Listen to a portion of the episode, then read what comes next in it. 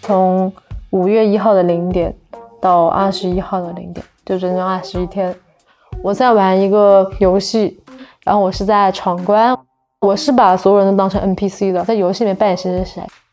嗯，我基本上是以扮演名媛的方式出现在这个社会上，偶尔也会扮演一些母婴室的母亲。为了在酒店大堂睡觉，我会扮演来捉奸的妻子。在拍卖会，我会扮演藏家，或者是扮演在漫展上的一些 coser。我个人特别喜欢的一种故事类型啊，是生活方式类的，尤其是有一些朋友，他能够反思和解构现代人的生活方式，并且从中玩出新的花样来。你像我们做过艺术家葛雨露的故事，他用自己的名字暗度陈仓命名了一条路。我们也做过西兰公国的故事。一家人占了个海上平台，就敢自立为王，成立一个国家。我们还做过不消费主义者的故事，讲述者红姐突然有一天就扔掉所有的家当，只留一个背包的必需品，然后和消费主义告别。这些人做过的这些看起来有点出格的事情啊，至少让我们这个世界增加了很多好玩的元素，让它不再无聊。所以我特别乐衷于找这类故事。那我们新来的同事制作人陈诗啊，跟我有一样的趣味。他前不久就找到了这样一个故事。大家好，我是故事 FM 的制作人陈诗。在今年六月份的时候，有一个叫做“中央美术学院毕业展”的话题在热搜上出现了好多次。在我今年去的时候，我在走到一半的时候就觉得特别的疲惫，简直想坐下来休息。我被一个特别大的白色的沙发所吸引了。我拿起这个作品旁边的介绍，它的第一句是这样写的。长久以来，我一直在思考，极少数人是否能够通过这个社会产生的某种过剩物资，从容的生活下去。我是邹雅琪，在北京进行了为期二十一天的生存挑战，就是不花钱在北京优雅度过了二十一天。这是我的在央美的毕业作品。嗯，这二十一天我一共蹭到的资源，估价大概高达一万多。最早的话，其实应该是在大学二年级的纪录片课上，然后我就是想拍一个伪纪录片，就是假装我在北京不花钱生存了七天。当时是一八年嘛，离那个低端人口驱逐什么的，就是挺发生的挺近的。我作为一个美院的学生，就大家都说就是，呃，你毕业之后很难找到工作，然后我就想，我能不能就是不花钱也能。吃到东西或者不工作，我也能就是住上房子之类的。然后我花三天的时间拍了这个伪纪录片，基本上是一个饿着肚子的形式。比如说我在超市就只是试吃嘛，就是这个地方没什么油水的，肯定是活不下去的。但是后来我觉得伪纪录片太没劲了，呃，一些生活经验，然后就告诉我，其实我能真正的不花钱在北京过这么久。比如说。我有一年，就是我妈妈给我的任务，就是给我爸爸买一块表作为我爸爸的生日礼物，所以是给了我蛮多预算的。反正是去了一家很奢侈的表店，因为当时是在圣诞节，每一家店基本上都会有请了男模特啊，就是很很高很帅的那种男模。然后我一进去的时候，那些男模就拿出了他们店的一些圣诞的小蛋糕、小糖果，就塞给我，然后倒一些奶茶什么的，我。怀着一颗我要购买奢侈品的心态进去的时候，应该是不会缺买糖果和买奶茶的钱的。然后我觉得这个他们就是一些过剩物资。比如说，如果我是一个无家可归的人，我是不是能走进这家店，然后来蹭到一些奶茶、一些糖果，然后就走掉？因为我在里面也没有消费，我只是有一些虚拟的货币，就是妈妈就是说给你一些预算，但其实我口袋里是没有钱的。就是这样的一件小事儿，让邹雅琪发现了这个社会上非常有意思的一个现象，那就是有非常多的过剩物资，他们只会分配给一些看起来很富足，而且并不需要他们的人。至于那些真的饿着肚子，或者真的很需要他们的人，往往是享受不到的。那他就会想。如果自己可以扮演成一个名媛或者一个非常富足的人，是不是就可以靠着薅羊毛这样的方式在这个社会上生存下去呢？他决定在自己的毕业作品中亲身实践一次。我是买了一个假的爱马仕，三十五厘米的那种，很能装，既能装名媛，又能 又能装东西。我穿的是一件就是丝绒的，有点带运动装那种感觉的衣服。然后还有就是穿着一个貂，因为它其实真的很保暖，而且看起来很富贵嘛，貂嘛。准备了一个就是彩妆盒，还有一些就是卸妆水什么的，就是我能保证我是每天都化了妆很漂亮的一个样子。然后会把嘴巴画得很红，这样的话就有种生人勿近的那种感觉。偶尔还会戴墨镜，我戴着假钻戒，呃，是十八块钱的假钻戒。然后我准备了两条项链，就是轮着戴，啊，一个是盗版的西太后的项链，那个还是朋友送的，还有一个就是一个就是呃假珍珠的项链，那个还蛮假的，像那种还愿宫的那个反光带一样，反反着超级闪亮的光。对于雅琪来说呀，这二十一天的生存实验就像是一场闯关游戏。虽然他的装备已经就绪了，但是想要利用起来这些装备，还需要一个进入这场游戏的入场券。于是，在这场游戏正式开始之前，他以和一位女仆店老板互利互惠的方式，拿到了这场游戏的入场券。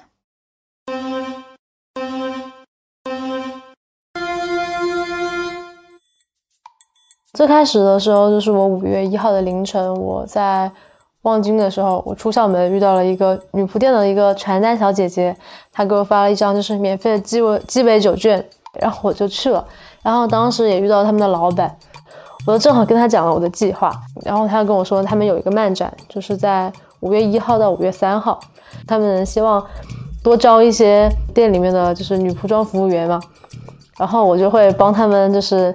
就是物色一些，就是其他的就是在漫展的参展的一些小女孩，也包包食宿嘛。然后老板愿意出一张就是很便宜的机票去机场，以及从机场回来的这个钱，漫展老板给我报销。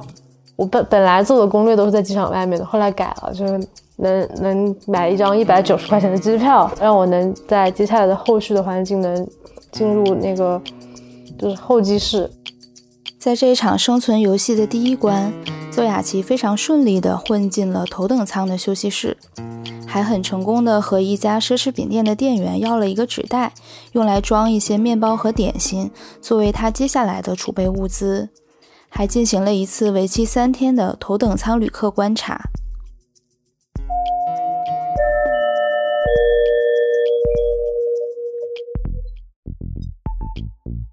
就是一般人，比如说我是真正的就是做这个头等舱的人。他就会给我一张，就是这样的一个牌子，然后拿这个牌子，我就能进入那个休息室。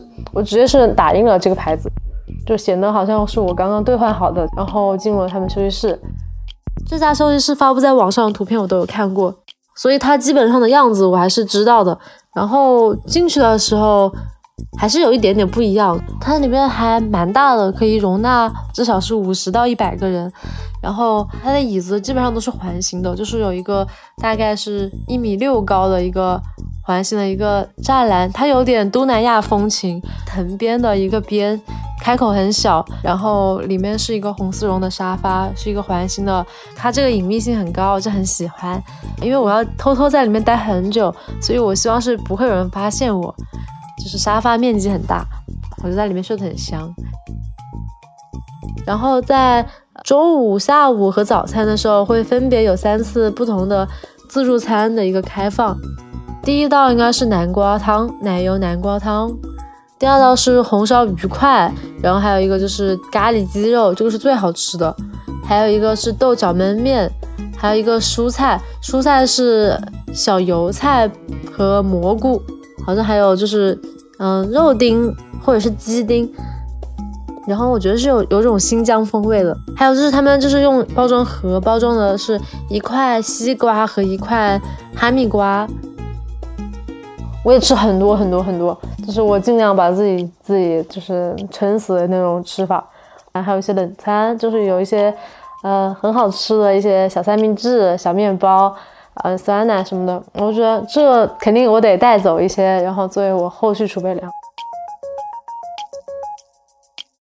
他楼下是 GUCCI 的店，我就到楼下说，我的东西散了一地，然后我的袋子破了，能不能给我一个袋子？我下次有空的话，我会来这边消费。但是我飞机快飞了，然后他的那个柜姐同意了，给我拿了一个崭新的一个 GUCCI 的袋子，就绿色，他们当季新品。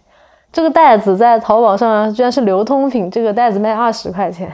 他们很多人是买了不是很贵的 GUCCI，他们是不送那个袋子的。我觉得这这点 GUCCI 还蛮过分，但是感谢他们提供了袋子给我。当时有这个袋子，大家可能觉得啊，这个人肯定真名媛，他刚刚从我家消费。然后我就拿这个袋子装满了他们的呃小小点心、牛角包，偷偷拿了很多东西。其实就算是我在头等舱休息室，可能他们的经理会发现，哎，这个女的怎么在这里待了三天、三四天，怎么怎么会这样？可但是他也没有过来问我，他觉得可能啊不关他的事。我也被领进过，就被领进去过一次，应该是第四天了，就是我在机场第四天啊，换了一波工作人员，是个很漂亮的美女。然后当时我就拎着我的包，我想找，我想找一家店，就是要一点 A4 纸。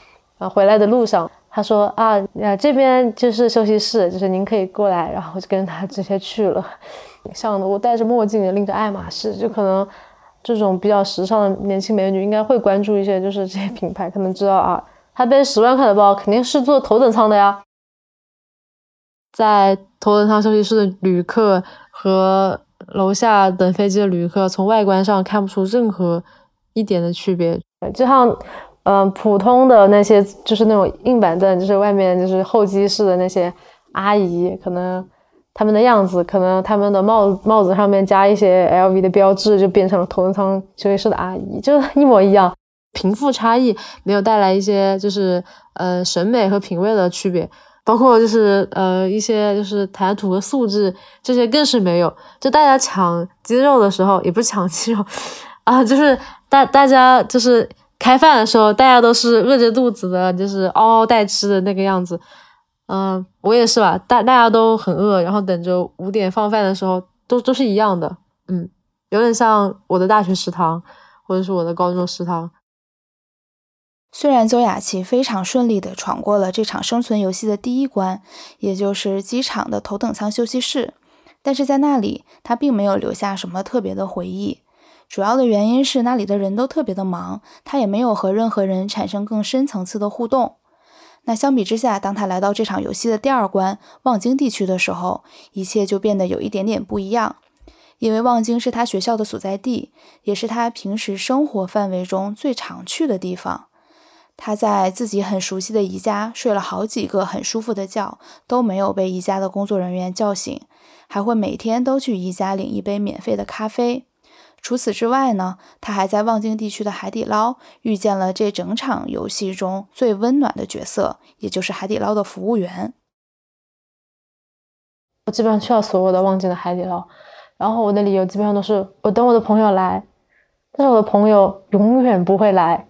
他们就会很同情我，最开始就会给我一些一些水、一些锅巴和三角形的那个脆脆，然后我会把这些翠翠都拿走，然后他们肯定是觉得肯定相信我在等朋友，但是被朋友割掉或者被男性割掉，啊，觉得蛮可怜的，这种可能觉得我可能是一个就是刻薄美少女，可能看起来还蛮就觉得我是那种很刻薄的，就是朋友捉弄我一下。然后后来的话，他们就会给我一些仙女棒，他们都会拿这个来安慰我，就真的收集了五六根，大家都很统一。到最后，我甚至会睡在海底捞，就是在等候区，他们就说没有关系，你在里面睡吧，外面冷。我在我的完成的这个创作过程中，脸皮越来越厚，觉得我都不是我自己了嘛。有可能是一睡觉醒来就觉得啊，完蛋了，我怎么在这个地方？然后我在海底捞睡醒，然后怎么隔壁桌还在吃？对，就是这样子。然后他们就是到后半夜，可能觉得我太可怜了，就会就是给我一碗汤圆，给我一些水果，然后他西红柿，可以给我一些西红柿。我说能给我一些那个糖包吗？然后我就拿西红柿蘸糖吃，那个很好吃，我就很喜欢。我走了之后，他们还说啊慢走。在去遍了望京地区所有的海底捞之后，对于邹雅琪来说，这个生存游戏的第二关也算是非常顺利的通关了。接下来的时间里，邹雅琪决定从北京的东北部望京地带转移到北京的市中心地区，原因很简单，在北京的市中心地区有很多五星级酒店，也有更多名媛经常出没的地方。这对于他这样一个假名媛来说，很容易的可以蹭到更多的过剩物资。但是从望京到市中心的距离有大概二十公里那么远，他的这个转移的过程就变成了他第三关将要面临的挑战。在接下来阶段，我就去了市中心。嗯，我其实是主要是靠走路，因为搭车的话也不是那么方便。我我很难跟别人说话啊，就是就很难跟别人搭上话，就大家都在忙自己的事情，就不管你。北京就是这样的嘛。嗯，其实之前也想过，就是就是逃地铁安检，但这个不是那么的好逃，就是尤其是你一个人的时候，没有你的同伴的时候。嗯，当时我从。望京走去市中心这个过程很累，我就不愿意再走了。嗯，当时我就想着，我就下一个约炮软件，然后骗别人，我就跟他说把我送到酒店吧，然后后面的事情我就不说了嘛。然后我上传了我的真实照片，还都是最近拍的，设定设定为一千米以内，男女不限。然后滑到了一些，有那么五六个吧，他们都不是特别敢愿意就送我去酒店，因为我是直接说就是。我现在很累了，我要去酒店休息，你能送我吗？大家不肯相信，就是会有长得很不错的女孩子，居然那么快就答应去酒店，所以反而没有人敢来。然后他们就会觉得你在仙人跳啊，你在诈骗。不过也有很多人很自信嘛，就是他会说可以啊，但是我们不是很熟悉，你可以先来我家，就我可以先带你去我家休息。他们就会想周旋一下，他们会抱有很大的希望。我就会说，可是我有我有事情，我有会议，明天在酒店，你能送我去酒店吗？就失败了，我我就觉得没什么用，我就把软件卸载了。而且我觉得有一定的风险，所以我基本上是基本上是靠走路。然后我有一双新的鞋，我到走了一半的时候，那双鞋就基本上是底磨掉了，就是慢慢从五厘米变成了三厘米、两厘米，对。然后我的脚整个也就是起了一层皮，可能是茧吧，应该是。然后中途我还休息了一晚上。我去了一个就是女士免费喝酒的一个酒吧，他们应该是觉得美女随便你喝吧，反正他们不觉得美女会缺酒嘛。啊，但他们可能没有想到我喝了三杯嘛。之后我再走路去那个酒店，当时是想我在这个酒店睡一晚上，第二天参加这边拍卖会的一个预展。对于长期缺乏运动的邹雅琪来说，这一段步行近二十公里的距离所产生的劳累和长期的休息不好，让她进入到了一种休眠的状态。持续的低烧，甚至让她产生了自己是不是得了新冠的担心。尤其是当她进入这场生存游戏的第四关——一个拍卖会预展的现场时，她身上的那一套衣服已经十几天都没有换了，整个人都十分疲惫。但是好在，他越来越炉火纯青的演技为他掩饰住了这一切。他甚至在这里体验到了最接近于真名媛的瞬间。我还是那那一套装束嘛，因为那套衣服虽然当时已经很脏了，我的裤子口袋里还有一块黄油融化了，但是可能我把头发洗干净也不那么明显。然后头发虽然是洗了的，但是我身上已经黏糊糊的，我甚至可以搓起泥，就还挺恶心的。呃，也是当时带着一个假的项链，然后戴上假戒指，背着我的爱马仕，爱马仕里面放了一些就是就是藏品的册子，我是拿了一本册子在翻的，假装我是真的想买的。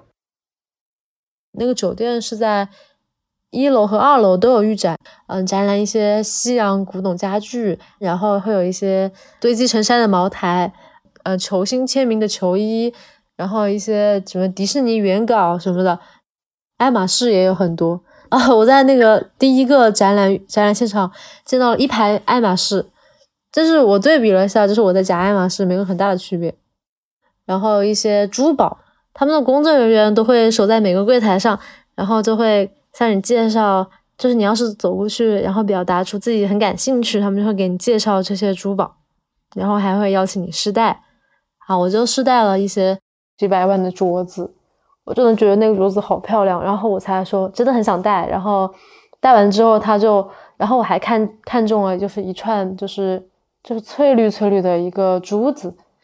然后我说这个好漂亮，他就说啊，你可以试戴一下。我说啊，不用了，这个在预算之外。那其实我预算的话啊，一一一千块钱都没有的那种，一百块吧。但他那个镯子，呃，他那个珠子的话，应该是一千万左右的一个价位，我还是戴了。包括他的那些祖母绿的戒指，就他们就那个戒指就在我的十八块钱钻戒旁边。我这只手戴着六十多万的戒指，这只手戴着十八万的戒指。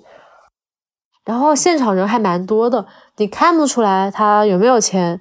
然后我当时觉得很内疚，因为我觉得这些东西我不会买嘛。但是他他应该是不在乎你会不会当场买的，他只是在乎你看不看。所以我觉得还好，就是我我会就是嗯夸赞啊，这个很好看，然后谢谢你，我也会很有礼貌。所以我只是有一些内疚。也不会觉得和他们过于格格不入，因为我当时比较接近尾声，我已经投入我的整个呃角色了，我的演技还可以，也不会觉得就是如坐针毡什么的。然后当时是有那个夜场拍卖夜场，是提供香槟，还有一些就是小点心的，有巧克力的，有鹅肝，都是很高级的点心的。然后我当时就一口气全把那个巧白巧克力的全都吃光了，就吃了。大半盘了，然后他们的工作人员就觉得很好笑，他们就觉得没有关系啊，你吃完的话，我们再叫后厨再送一点来。就是我习惯了，然后我习惯假扮成名媛，脸皮很厚的样子。包括拍卖会附近的酒店，我当时跟着一个长得像我的美院的某个老师的一个 男性，我跟着他的后面一起进去了。就可能可能大家觉得我们是一起的，就也没有问什么的。邹雅琪的生存游戏闯关之旅越来越顺利，她也随之变得越来越嚣张。终于在这场游戏的第五关，某一个五星级酒店中，她的假身份被抓了出来。我把他们酒店几楼是健健身房，啊，几楼是停车场，几楼是啊泳池，我都摸清了。泳池旁边是有一个更衣室，然后里面里面有桑拿，可以免费洗澡。我在那里洗了两个很痛快的澡。第三次准备洗澡的时候才被才被抓出来，当时需要签名的，我签的都是《三国演义》里面的人物，比如说刘备什么的，但是我没有签签完嘛，我当时签签刘刘女士，然后房间号我签的什么八幺幺啊，然后什么五二啊这种这种常见的一些房间号，直到我第三次我签的应该是八幺幺原班领，现在是动漫角色。可能他们就觉得不会有人叫这个名字，一查结果没有，哦，我就只能说没有续上房。但是我我想在约会之前，就是呃洗个脸，再补个妆，可以吗？然后他们觉得啊没有关系的，因为当时没有洗澡嘛，还哇我我确实是一个真素素颜的一个状态，确实想洗个澡再化个妆什么的。他给我一个手牌，因为没有没有人，他给我了一号手牌。然后打开里面就有毛巾，然后有拖鞋，嗯，他有浴浴巾、浴袍什么的。早餐他是六点钟开门吗？我本来是不想吃的，但是我路过的时候，因为我在那边正好在那一层就是洗漱什么的，正好那一层没人管，他们可能前台正在换班还是怎么样，我就直接进去了。然后进去我也没管那么多，我也没有吃东西，我就在那里睡觉。我就睡着了，我一直睡到十点的样子，我才开始吃。然后我就十点就连吃带拿的。对面是一桌北京大爷，就可能他们是住附近的那些，嗯，北京大爷就是过来就是吃一顿早餐什么的，把他们都看呆了，一直在就是侧目看我。但其实我觉得还蛮有意思的，就其实我可以做就是不让大家看见，但是我觉得这件事情就想戏弄一下这些北京大爷，就让他们觉得啊这个。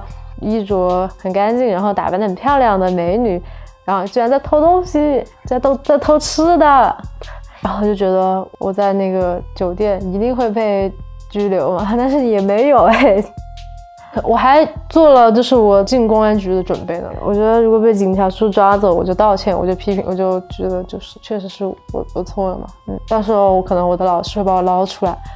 然后我还想，我还想怎么跟我妈妈解释？我就说，我说没有办法嘛，就是感觉这样说起来有点失望。是，我甚至觉得我我要是进公安局，应该也还蛮有意思的。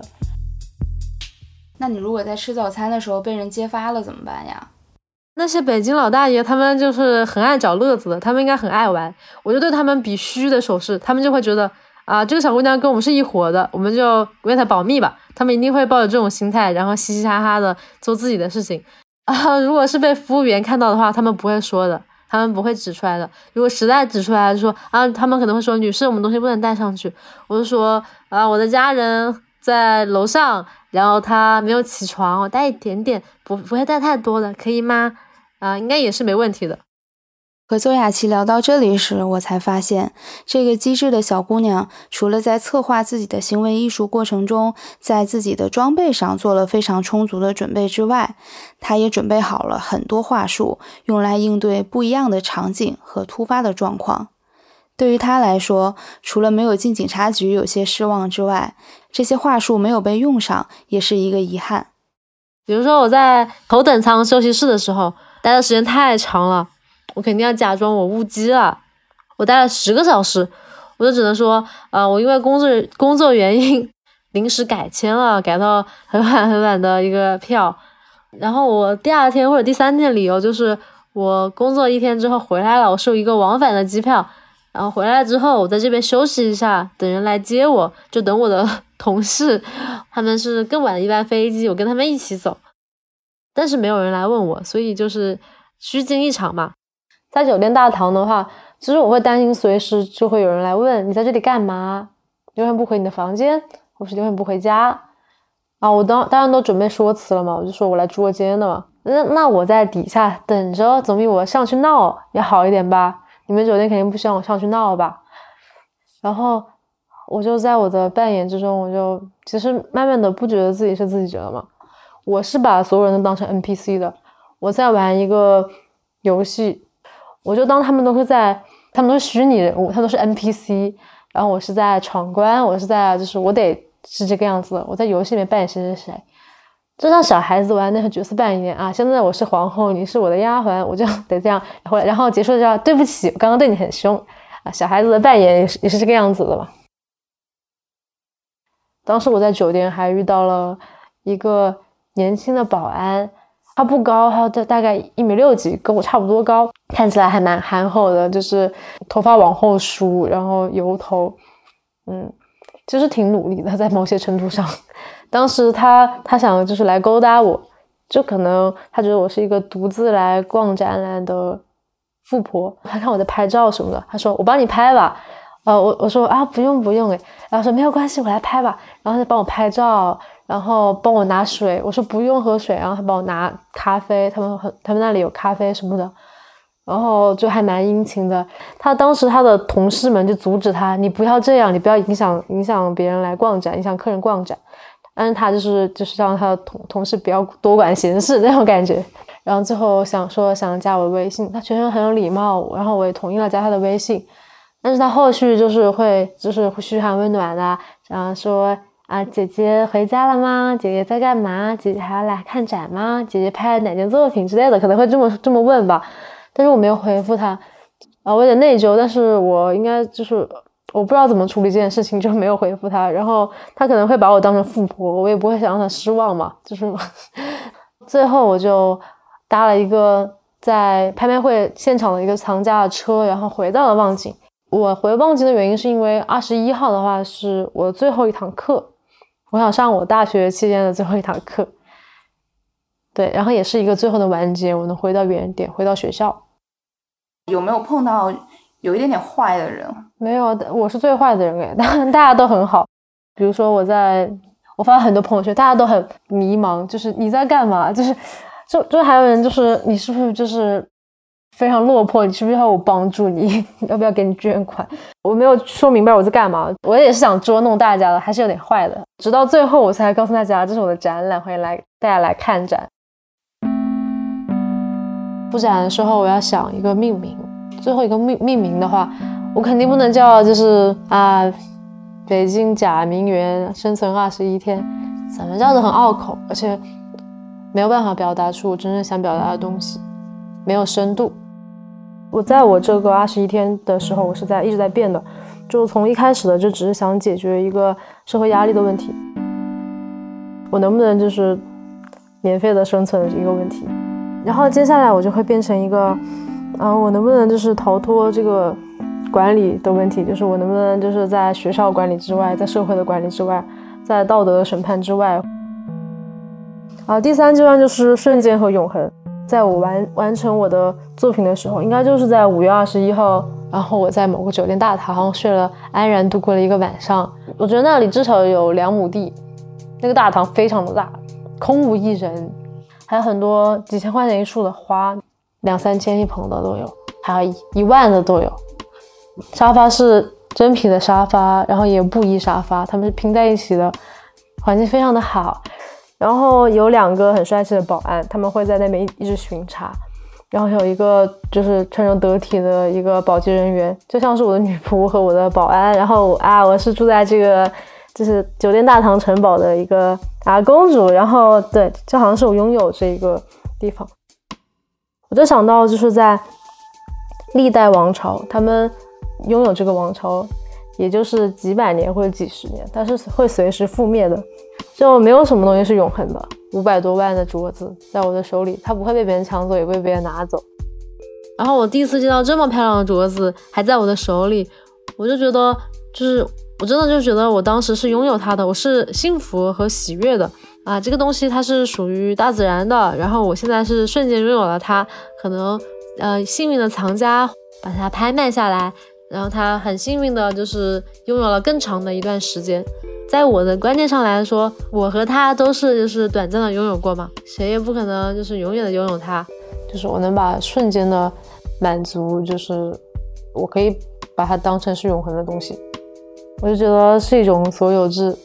我把名字命名为瞬间所有制。接下来才是困难的时候，就是怎么展览。我是打算做完就做完了，然后把这个东西呈现出来，视觉做好一点。然后老师的要求就是，你拿了这个社会二十一天，你就得还回去，你就扫大街，对你帮别的同学布展，就是燃烧你的生命，奉献这个社会。但他的想法是对的，他的方向也是对的，是出于一个完整性，以及这是一个很成熟的，就是做艺术的一个方式。但是出于我啊个人的理解，比如说我作品想表达真正的含义，我觉得做做这个太太假了，就是给自己的作品做背书嘛。啊，我替保洁员打扫的话也没有必要，他会很尴尬。哦，但是我放了个沙发在那里。我在整个旅途中，沙发是很重要的。酒吧的沙发，酒店大堂的沙发，然后休息室的沙发，甚至是我觉得路边的长椅也算一种沙发。就沙发就像是呃一个一个的小小岛屿，就是就是让我在每个沙发休息。呃，我放了一个沙发，就是来观展的人也在我的沙发上休息，也是还给社会的一部分。邹雅琪提到的这个沙发，也就是在最一开始吸引到我的那一个超级大的沙发，而且如他所愿，这个沙发真的在展厅里给无数人提供了一个歇脚的空间。至少在我观展的这段时间里，我一次都没有坐上去过，因为那里实在是太多人了，总是有五六个人。即便他们彼此都不认识，但是同时挤在这个沙发上，也是很有趣的一个场景。除了沙发之外，它的展位还是非常丰富的。他把在奢侈品店要来的绿色的袋子，还有一些已经过期了的牛角包，海底捞的店员给他的小零食，他在拍卖会上拿到的画册，全部都拿到了自己的展位来给大家做展示。对他来说，这些东西就是他这一整段经历的一个见证者。屏幕上播放的是他在整个过程中记录下来的一些影像，他把它剪成了一个小的纪录片，滚动的播放，让大家知道他在这个过程中是以一个什么样的形式实现了这一切。最有意思的是，在这个展位上有一个使命必达的部分，他放了很多便利贴，希望大家写下自己的小心愿，如果他能为大家满足的话，他就会去一一实现。有的人写下说自己想收养小狗，他就找到了一个收养流浪动物的组织，并把那个组织的微信推给了这个人。有的人对他说：“你应该去宜家送点可乐。”他就买了二十瓶可乐，拿去给宜家的工作人员送了很多。但是即便如此，他的这个行为艺术作品依然收来了非常非常多不一样的评论。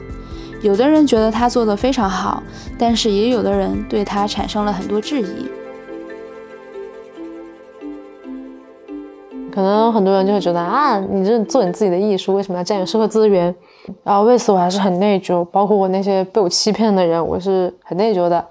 但其实我实际上没有给别人带来伤害，对我觉得还还好，相对不是那么的不平衡，而且嗯，都是一些就是比较大的企业，不会去欺负个体户啊，对，是这样的。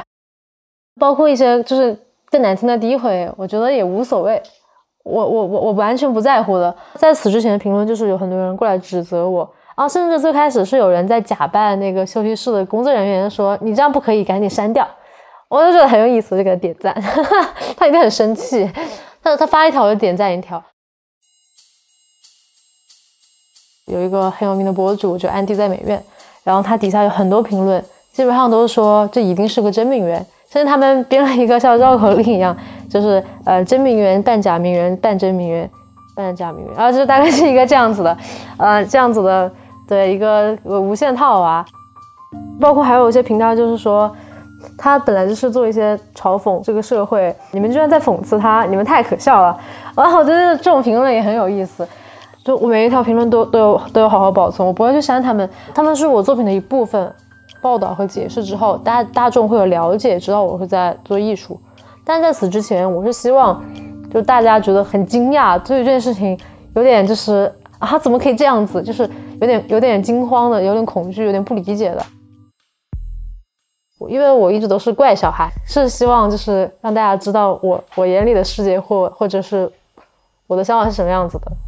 啊，就我做了这个，我可能就不怕了。或许我就不在乎，比如说。那毕业之后没有收入，或者是怎么样，我还能追求一些就自己觉得崇高的东西吗？不论是为了自己的一个前程，还是为了为了这个社会的进步，希望自己能成为有影响力的人吧。嗯，然后也想做出些改变。像古代的话啊，艺术作品包括艺术家都是服务于统治阶级的，然后慢慢的在服务于大众。但其实我觉得没有完全辐射到整个社会。那我希望我的作品是能辐射到整个社会的。有人质疑你的话，别人才会更加的去思考，然后才会有更多人看到。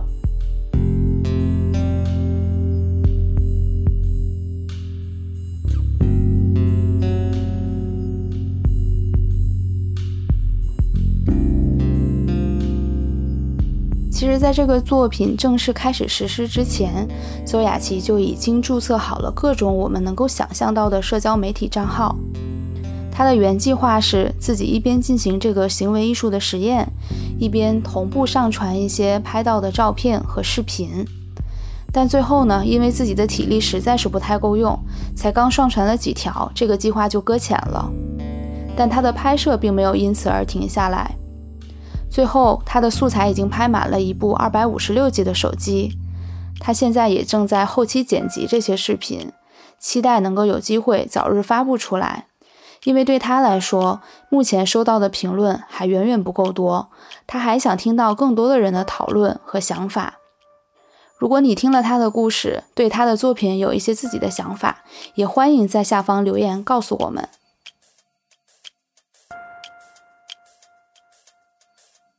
你现在收听的是由亲历者自述的声音节目《故事 FM》，我是陈诗。本期节目由我制作，声音设计孙泽宇，实习生李张帆。